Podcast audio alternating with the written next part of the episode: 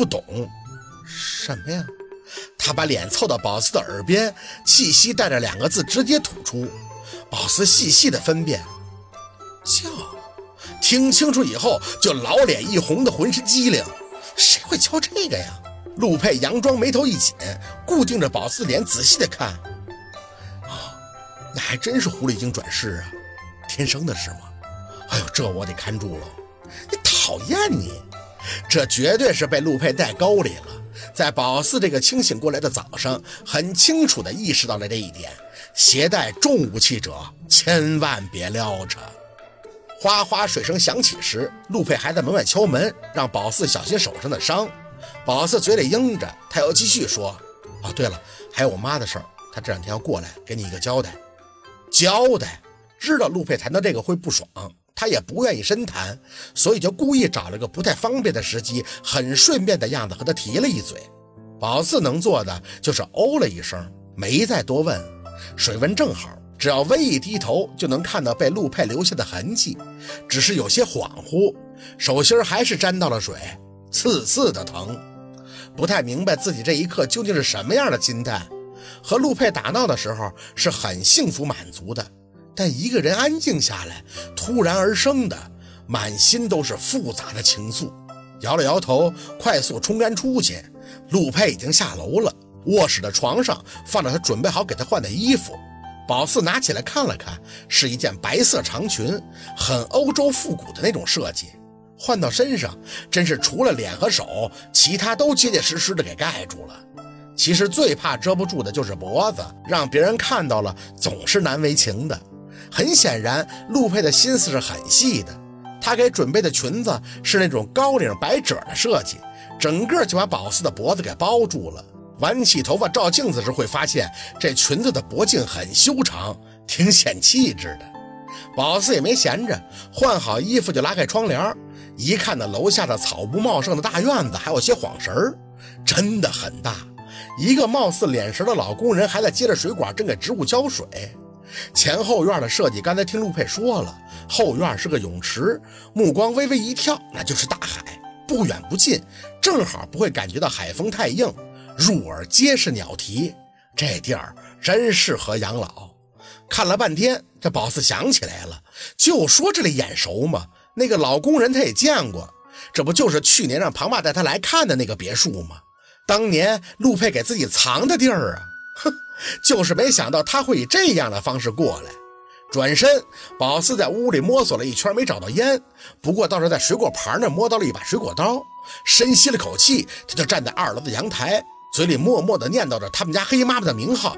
刀在手指上一割，疼的当时就嘴巴一咧，后腰的那股风顺着他发出的嘶嘶声就出来了。退了几步，他扶着一侧的墙缓了好一会儿，最后撑不住，直接退到了床上坐着。腰佝偻着，挺了一个多小时，这才算是恢复了些精神。手指的血还在流，对这里不熟，只能摸索着找创可贴。翻了两下以后，就听到敲门声起，很闷。回去仓促地问了一声：“谁呀？”没人答话，敲门声还在响着。找到一张纸巾，先裹住了手指，走上前打开了房门。来了，四姐。小六站在门外，一看到宝四，就是满眼的担心。你没事了吧？陆大哥说你醒了，让我等两个小时才能过来。哎呀，这两天给我都担心坏了。就是陆大哥一直不让我们过来看你，只能他陪着。我就怕你有什么事儿，到时候真没法跟我爸妈交代呀。他一张嘴就说个不停。宝四去朝他身后打量了一眼，安九呢？不得不说，这走廊是真长啊。他说要找陆大哥说些事儿，一会儿过来。哎，四姐，你这是睡了两天吗？小六说着进来看了一圈。四姐，我真得说一句啊，陆大哥这房子大的都能当酒店了，他得有多少钱呀？宝四对这没营养的话题根本就不感兴趣，关好门，看着小六坐在一旁的单人沙发上，顺手就拿起了一个水果，看向宝四。四姐，你这两天是一直在睡觉吗？我清了一下嗓子，我稀里糊涂的，一时不太清楚。小六看着宝四，却有些憋笑。四姐，嘿嘿，我都知道了。你知道什么了？宝四佯装无意的坐在床边，低头整理着自己的裙子，遮得这么严，他肯定看不出来。难不成偷听了？不能啊！陆佩说了，这屋子做过隔音的，在外边什么都听不到，所以敲门声才会显得特别的闷。那天晚上我开车出去找你了，小六压了压声，神神秘秘地坐到宝四身边。结果你猜我看到什么了？什么呀？宝四挑了挑眉，却故意不去看他。小六笑笑：“哎呀，就在那遥远的海边呀，我看到了一辆孤零零的豪车。这我就纳闷啊，就下车仔细的看看。结果就见那豪车呀，一上一下，一上一下。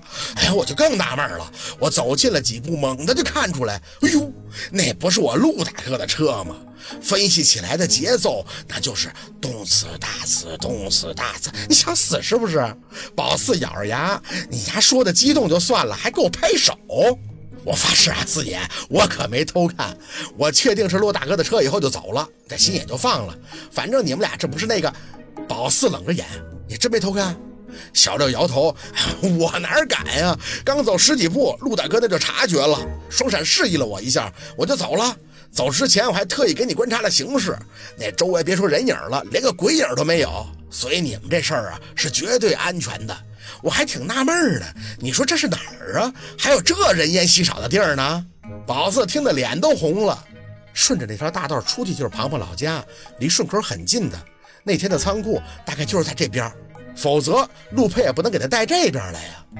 哦，我说庞博怎么回老家了呢？啥意思啊？宝四想到了重点，哎，那晚上你们怎么回事啊？你和安九出来以后，开车在哪儿碰到陆佩的？提到这个，小六也严肃上了。我俩一出来就开着车顺着来时路走，这一道上我老能看见乱七八糟的，那开的是七扭八歪的。还好安九给我开路，不然早就撞墙上了。我也不知道怎么办了，就一直打陆大哥电话，还好最后也打通了。陆大哥让安九放出一条虫，就这么的，我把陆大哥带到这条路上，然后陆大哥又叫人开车把我和安九送到这儿来了。宝四哦了一声，这么说，让安九先跑，那还是明智的呀。单手揉揉太阳穴。那天晚上后来发生的事，除了我的，别人的你都不知道了是吗？都知道啊。小六应着，我后来就问庞庞了呀。那周疯子他是植物人了，植物人。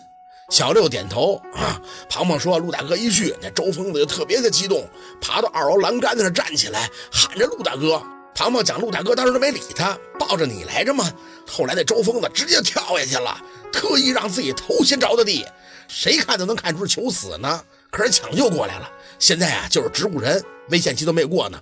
不过活下去，哼，是不太可能了。说是什么之前就用药过度，内脏衰竭了。昨天下午呢，还有个姓周的男的来见过陆大哥。”两个人在书房说了好一阵子呢，那人啊，可能就是周峰的他爹，一直求陆大哥原谅周峰的这一次，意思是什么尽人事听天命。周疯子呢，已经得到了他应有的报应，怕陆大哥不消气什么的。好，今天的故事就到这里，感谢您的收听，喜欢听白好故事更加精彩。